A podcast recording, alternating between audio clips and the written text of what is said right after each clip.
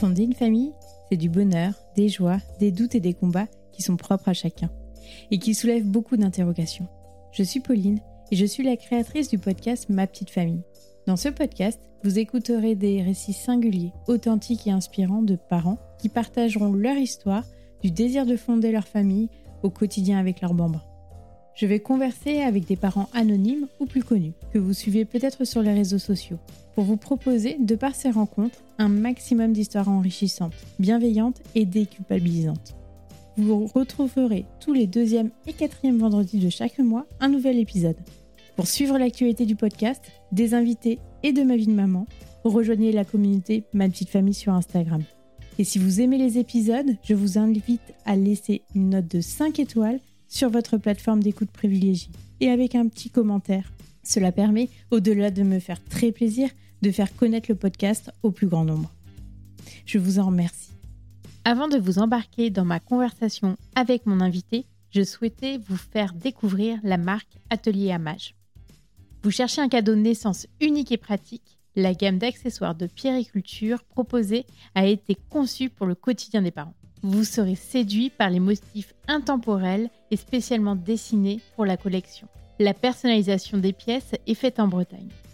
Vous êtes sûr de faire plaisir avec un cadeau unique réalisé avec amour. Rendez-vous sur atelier-amage.fr pour en savoir plus.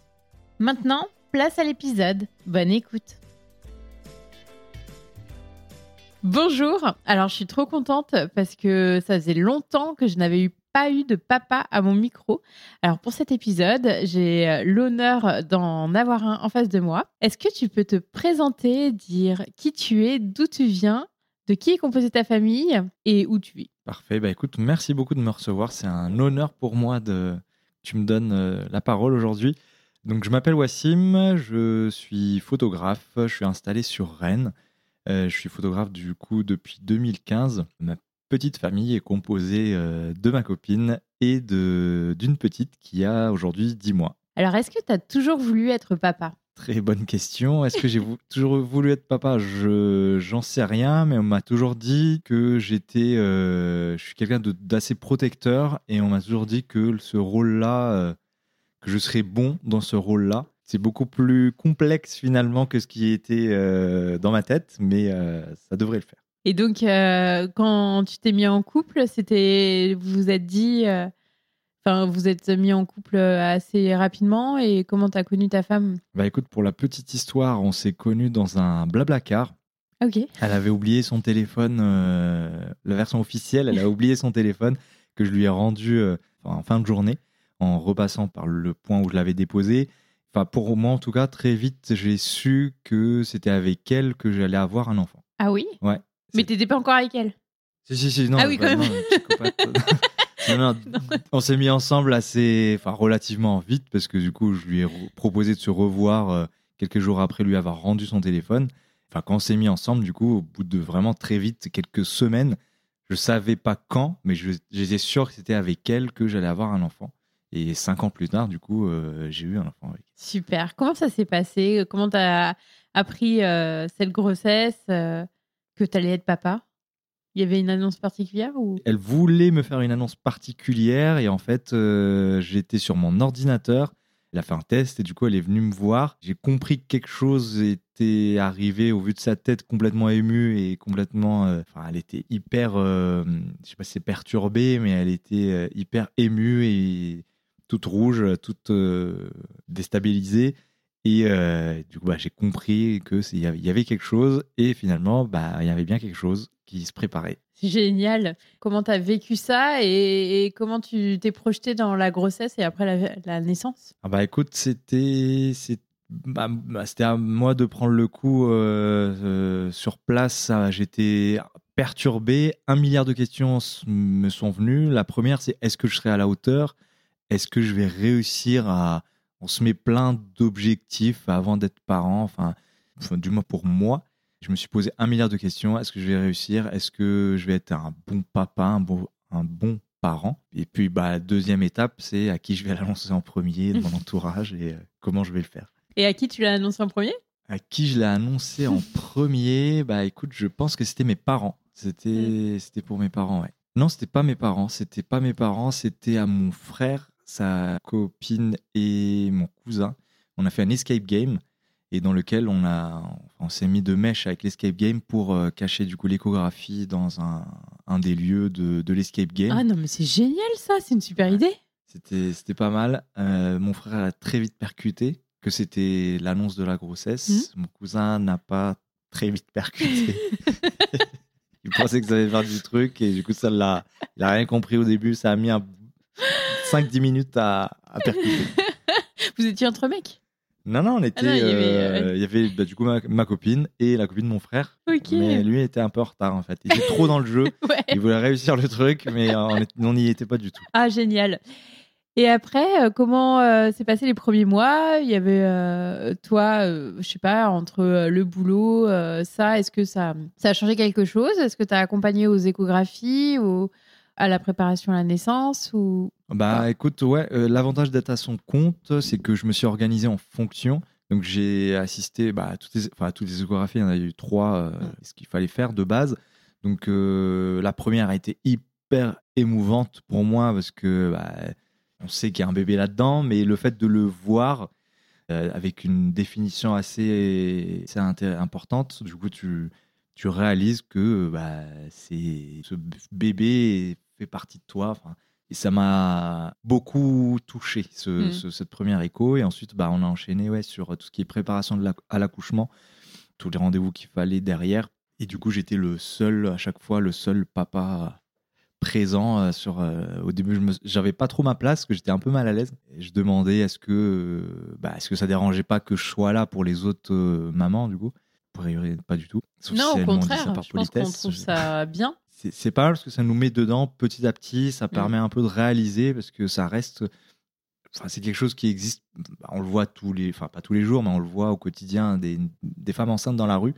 Mais le fait de, le, de vivre ces petites étapes, ça permet de, de réaliser un peu plus. euh, dans Et quoi puis on- peut-être de comprendre aussi euh, ce que vivait ta femme, les changements euh, qu'elle aurait tout au long de la grossesse. quoi. Oui, c'est ça. De- D'essayer de, comprendre, d'essayer de ressentir non, parce qu'on se sent un peu. Euh, pas nul, mais on sert pas à grand chose. Du coup, le moins que je pouvais faire, c'était de, bah, d'essayer de comprendre son ressenti, de voir d'autres euh, femmes enceintes, de pouvoir échanger un peu, ça permettait aussi d'avoir un autre point de vue et de comprendre un peu plus. euh, même si du coup, dans mon métier de photographe, je croisais des femmes enceintes pour en photo, Mm. mais du coup, c'est pas. T'avais pas la même approche. la même- non, c'était Ouais. pas du tout la même approche. Comme quoi, ça change aussi euh, au niveau travail, pas que chez les femmes, mais aussi chez les hommes, c'est clair. pour certains aspects. Comment ça, ça s'est passé après euh, Tout s'est bien passé pendant toute la grossesse.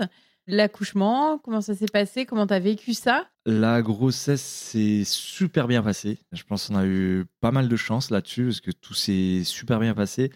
Petite vague, on va dire, euh, c'est que euh, à la, vers le, enfin, je sais plus exactement, vers la, je peux dire huitième, fin du huitième mois, le bébé était dans le, enfin dans le mauvais sens, la tête était en haut. Donc siège que, ouais, euh, oui c'est ça. Du coup, on a fait une séance euh, à la sagesse, enfin à la clinique de la sagesse, du coup, une séance d'acupuncture qui a permis dans la soirée de retourner le bébé. Oh, bah, C'est bien parce que moi, ça n'avait pas du tout marché. Ah oui. Ni les versions. Bah, Ah oui. bien. Ah oui, bah, du coup, ça a marché. J'étais content parce que si ça marchait pas, il, il risquait de le faire physiquement, de Ouais, pousser un peu. Et c'était ma, c'était ma hantise. Ça a un petit peu traumatisé mon homme. Je- Il m'a dit t'avais un gros ventre, il t'appuie dessus, t'as plus de ventre. C'est très très Ah ouais, spécial. Ça me fait un truc là, juste de l'entendre. Et bah il est venu à la première mais pas à la deuxième. ah, en plus, il y en avait plusieurs, c'est horrible. Ouais, ok. T'en as jusqu'à deux. Et sur les deux, tout ça n'a pas marché Après c'est comme ça. Bah, C'est horrible, je trouve ça. mais c'est vrai que j'ai fait de l'acupuncture avant, avant de faire ça. Ouais, et tu y croyais ou pas? Oui, oui, oui, parce que Ouais. j'en avais eu, euh, enfin, le long de ma grossesse, j'en avais eu, parce qu'on le savait très tôt qu'il était en siège, et euh, je le sentais beaucoup bouger. Après euh, les Oui. séances d'acupuncture, ouais, il bougeait énormément, mais pas assez Ah pour, pour se retourner. Je pense que dans mon éducation, on n'était pas trop médecine parallèle, Hmm. et depuis les grossesses, j'y suis beaucoup plus, tu vois. Ah plus oui, à l'écoute de, Oui, de toute, euh, de c'est ouais, médecine euh, parallèle ou complémentaire, je crois qu'on dit maintenant. complémentaire. Bah oui, en plus, on l'a fait à la clinique, tu vois. Moi, je, bah, mes, mes deux parents sont médecins. euh, Bah oui, moi aussi, ma mon père est copine médecin, est ça. médecin, donc pareil. Du coup, bah, j'y croyais pas du tout. Voilà, on a le même enfant. c'est ça. Voilà. bon. J'osais pas le dire, mais donc voilà. Et puis maintenant, bon, la nouvelle génération est un petit peu plus ouverte à, à cette, euh, cette médecine complémentaire. Voilà, c'est ça. Donc ça a marché, trop bien. Mm. Euh, soulagé de ne pas avoir à le faire, euh, tu l'as dit tout à l'heure, mais j'ai oublié déjà le mot. La version. Voilà, je fais une- un blocage psychologique de ça. et euh, ouais, le fait de bah, qu'elle se retourne, bah, ça a rassuré. C'était, je pense qu'on a eu beaucoup de chance que quand je vois un peu certaines personnes que je peux croiser sur soit des prestations, soit mon entourage, ça, ça arrive que ce soit un peu plus compliqué, voire très compliqué. Donc nous, c'était un peu trop facile. Tu te dis, bon, à un moment donné, il va se passer quelque chose. Et non, en fait, jusqu'au bout. Non, Il y a des accouchements qui se passent bien, heureusement. Ouais. L'accouchement, c'était euh, sportif euh, dans le sens où euh, on a fait un déclenchement. Elle était arrivée à terme plus 6 ou 7, je sais plus. Enfin, c'était le maximum. Donc, on a fait un déclenchement. Ça a duré deux jours. Donc, au début, c'était génial. On avait une chambre euh, à la clinique. Euh, C'était en mode euh, quasiment Airbnb dans notre tête, puisqu'on avait pris la tablette, on regardait des séries, on bouffait des bonbons. Enfin, c'était hyper bien. Et même elle me dit Ah, bah, j'ai une petite contraction, mais je pense que j'arrive à. Enfin, ça fait pas du tout mal, ça va le faire et tout. Hyper confiante. Euh, même j'en ai profité pour faire plein de photos. J'avais pris mon appareil photo, donc j'ai fait. euh, En plus, on était tout seul, donc on- j'ai vraiment fait pas mal de photos. Dans la soirée, les vraies contractions sont arrivées. Et là, du coup, c'était pas du tout la même. c'était pas du tout la même. J'ai fait quelques photos euh, à ce moment-là.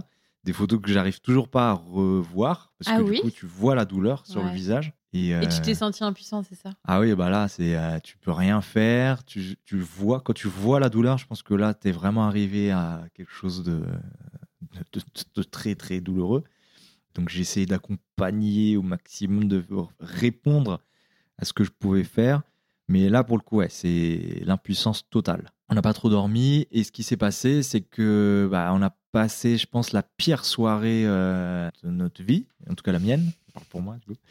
La, la pire soirée, c'est qu'il y avait, euh, du coup, le bébé était monitoré, donc il y avait une petite ceinture que tu mets sur le ventre pour suivre la, les constantes Mm. du bébé. Et euh, donc ça montait, ça descendait. Au moment de mettre la péridurale, bah là, ça a eu, on a eu une grosse baisse de, Du rythme du cardiaque. rythme du bébé. Mm. Donc là, gros stress, ça bipait de partout. Tu as cinq euh, personnes du, enfin, de la clinique qui débarquent dans ta chambre, euh, hyper stressant. Et voilà, ça passe. Et puis tu passes, enfin, toute la soirée, du coup, j'ai encore euh, le bip, le fameux bip là. Tu- Mm. Sans le voir, j'arrivais à savoir à combien de pulsations on était pour le bébé. Et euh, donc, c'était, je pense, la, ma pire soirée parce que tu dors pas, tu es en stress, tu sais pas ce qui va se passer, tu sais pas vraiment si elle est bien ou pas. Bah, a priori, ça allait, mais euh, du coup, tu stresses, tu remets Mm. ta vie en question, tu- tes priorités, tout, tout, tout, tout, tout. C'est horrible. Comment ça s'est fini le petit matin? Ça s'est fini bah, le lendemain, donc 17h et quelques. On était crevés parce que ça fait deux jours qu'on n'avait pas dormi.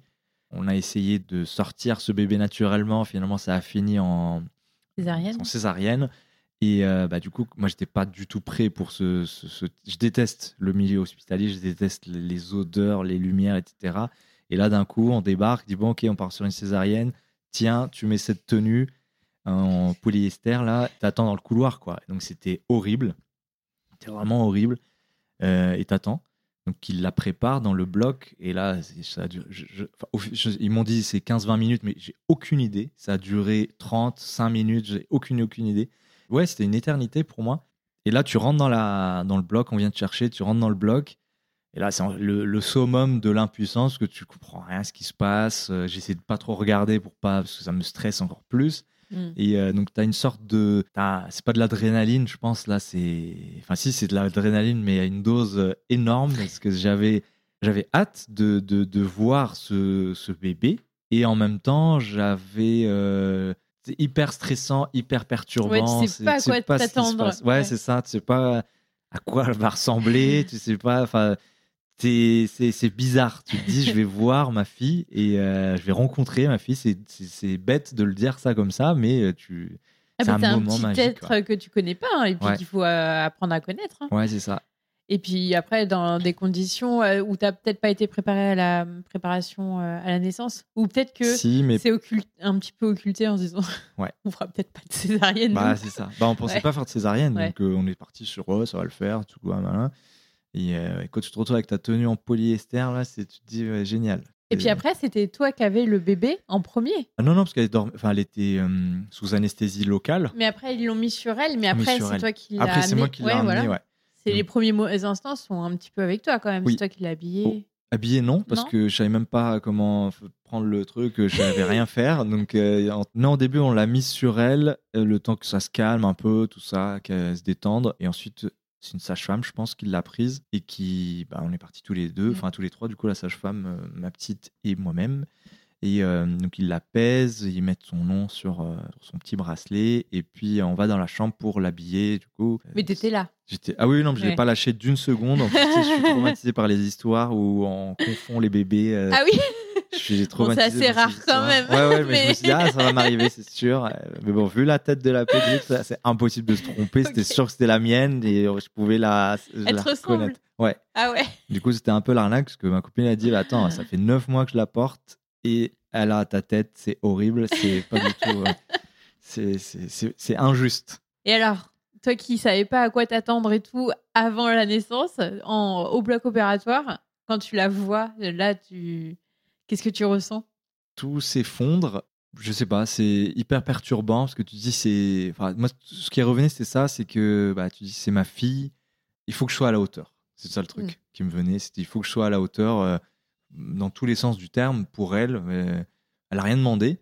Je trouve du coup de prendre cette décision ou d'être parent, c'est que je vais dire avec mes mots, mais je trouve ça euh, sans être péjoratif, euh, assez égoïste dans le sens où tu décides d'avoir un enfant cet enfant-là n'a rien demandé, donc je dois, c'est à moi d'assurer, parce que si, si toi t'as rien demandé et que c'est moi qui ai décidé, bah du coup il faut que Oui, je comprends ce que tu ce que tu veux dire. Ouais. Mm.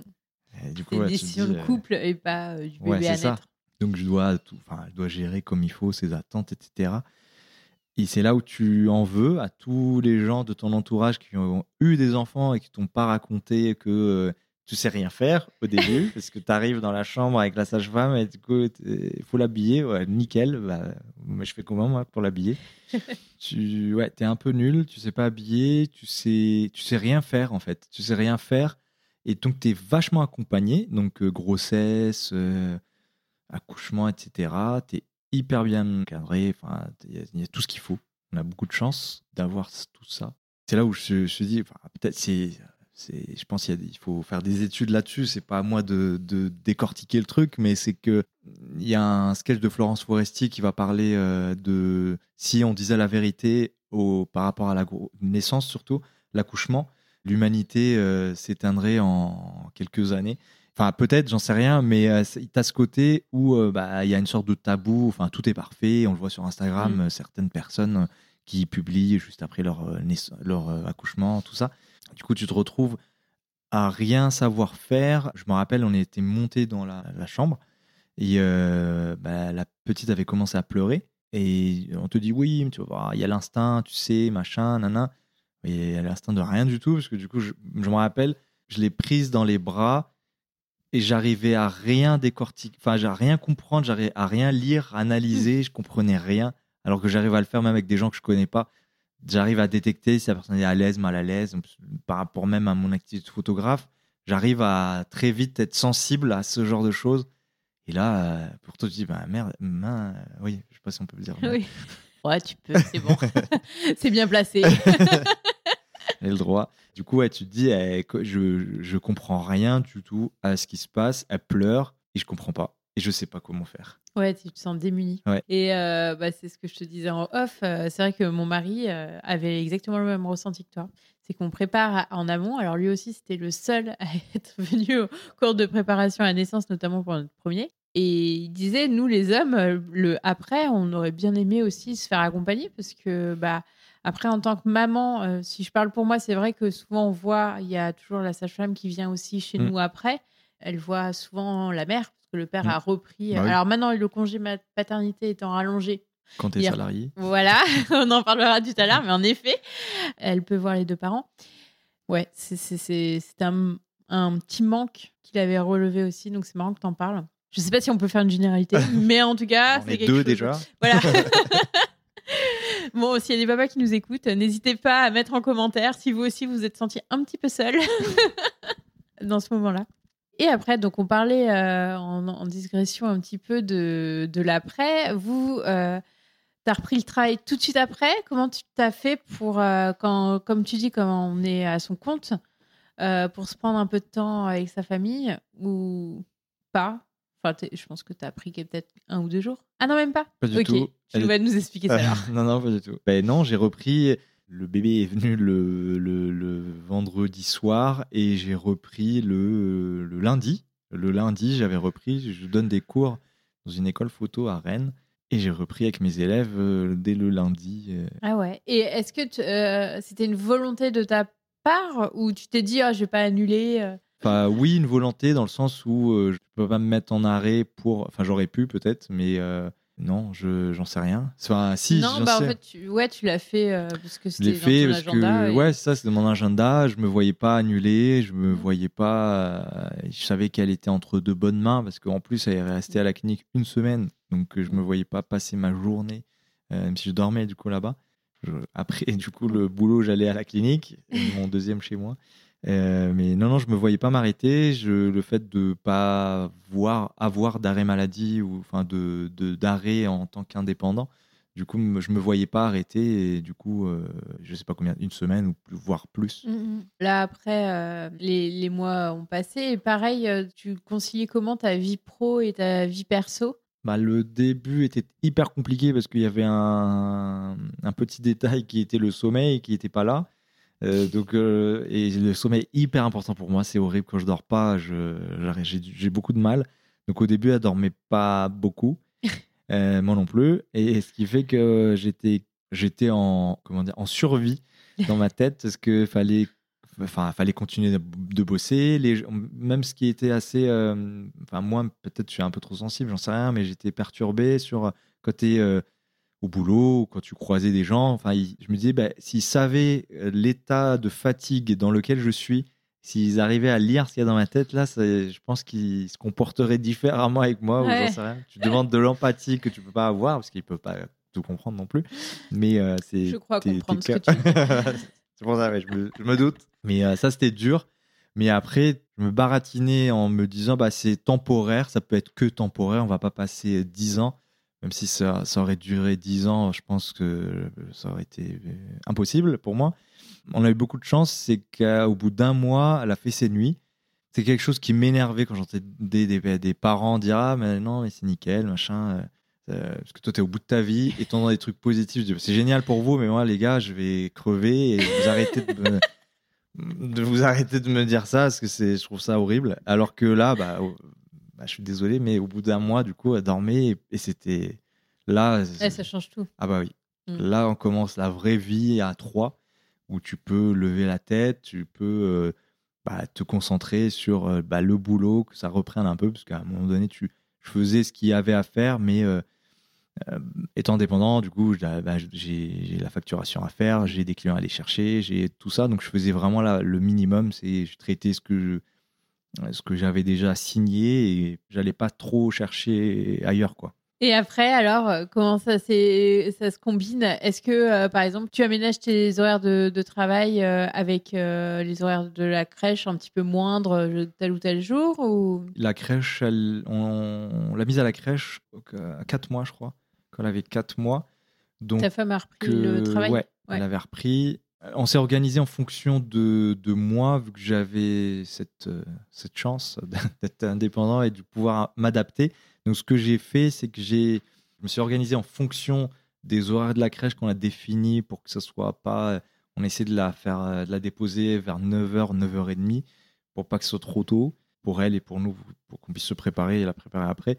Et euh, d'essayer de ne pas la, la récupérer trop tard, donc 17h, 17h30 max et je me suis bloqué du coup les mercredis après-midi où je me je passe euh, mon mercredi après-midi avec elle. Sur mon planning, c'est marqué que c'est avec elle toutes de 14 à 10. Enfin, de, Ça, c'est tough, hein, les nouveaux papas là, qui prennent. Euh, bon, alors, euh, je sais pas, c'est 90%, on va dire, ou 80% pour s'occuper de leur enfant. Ah, Bah non, mais c'est un peu ça. Le mercredi, ouais. ouais. Le mercredi après-midi, c'est le mercredi avec elle. Mm.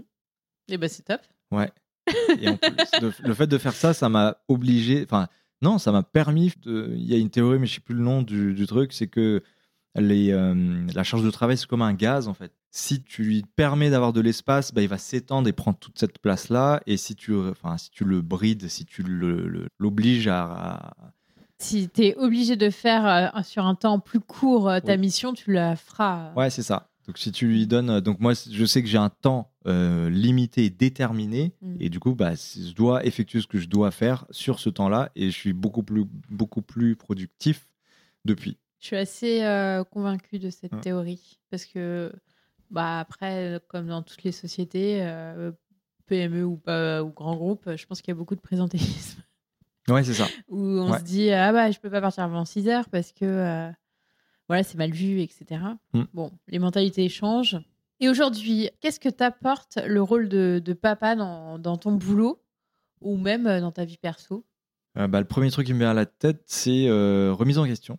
Je, je suis quelqu'un d'assez, je sais pas si on peut dire sûr de moi, mais euh, j'ai ou borné, j'ai peut-être plus borné que sûr de, de moi.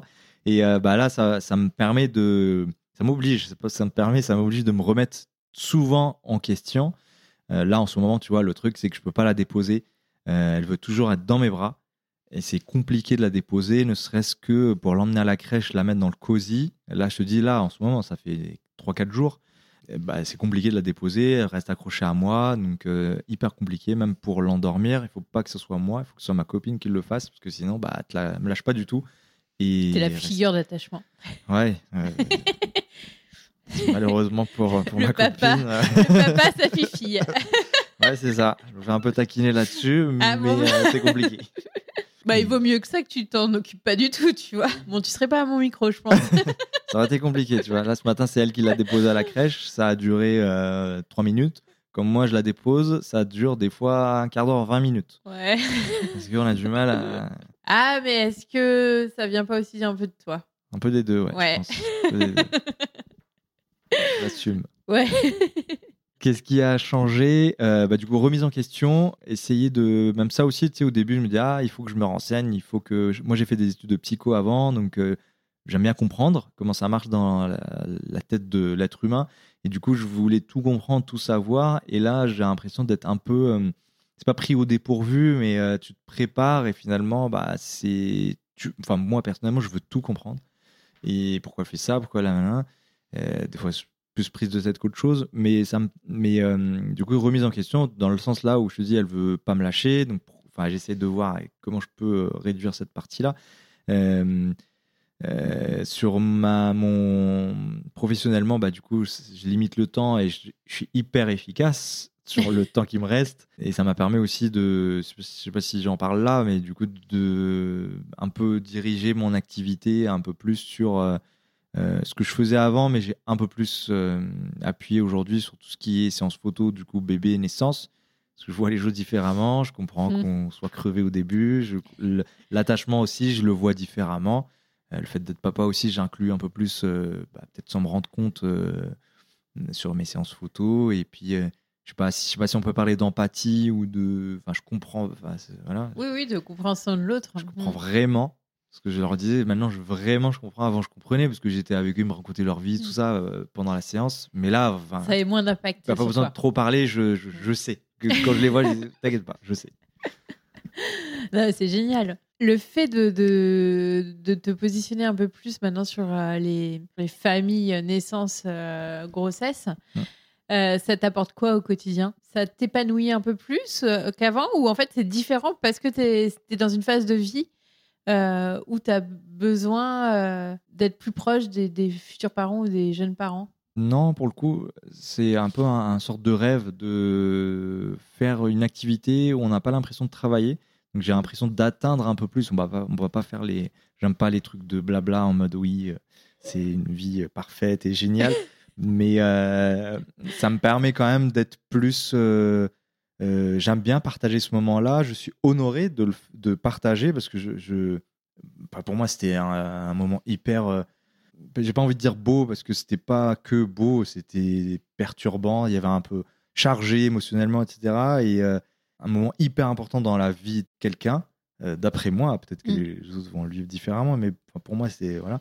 Et du coup, de m'inclure que dans cette, euh, dans cette expérience, dans, cette, euh, dans ce moment de vie, de, leur histoire familiale finalement, enfin, je me dis, je fais quelque chose, quoi. Je, je participe vraiment, quoi. Ouais, je contribue. ouais. Mm.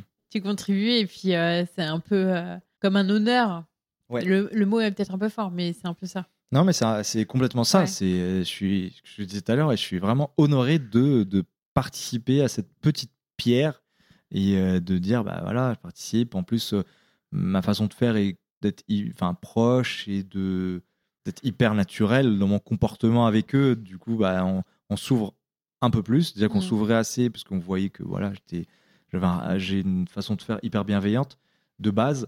Et là, vu que je comprends plus ce qui se passe, du coup, bah, on arrive à se comprendre assez vite. C'est un peu un exemple peut-être qui n'importe quoi, mais du coup, c'est un peu comme les motards qui se croisent, tu vois. Oui, on fait le petit signe. Voilà, c'est un peu ça. On se, on se comprend et du coup, on n'a pas besoin de, de, de trop euh, expliquer. Et là, alors, euh, vous avez trouvé euh, votre routine, toi, entre ton, ton boulot, ta femme qui a repris aussi le sien et, et ta fille. L'équilibre est, on va dire, parfait ou il y a encore des petits ajustements à faire Je dirais que l'équilibre est plutôt. Ouais, plutôt. Bah, tu fais des sacrifices. Tu fais des sacrifices. C'est bien d'en parler parce que Ouais, tu fais des sacrifices. c'est vrai que. Donc, tu as plus aux soirées euh, et tu joues Non. pas à la Game Boy jusqu'à 3h du matin? Non, moi j'aime bien jouer un peu. euh, je joue à Flight Simulator. Ah, c'est marrant parce qu'on se connaît pas, mais tu vois. J'aime bien Ouais, jouer après. de temps en temps et je peux pas. Est-ce que tu joues toi Tu aussi peux plus. Ah non, pas du tout. Ah oui, pas du tout. bah, sac- bah, soirée, non, fini. Euh, J'ai retenté une fois, il y avait ma maman qui a gardé la petite.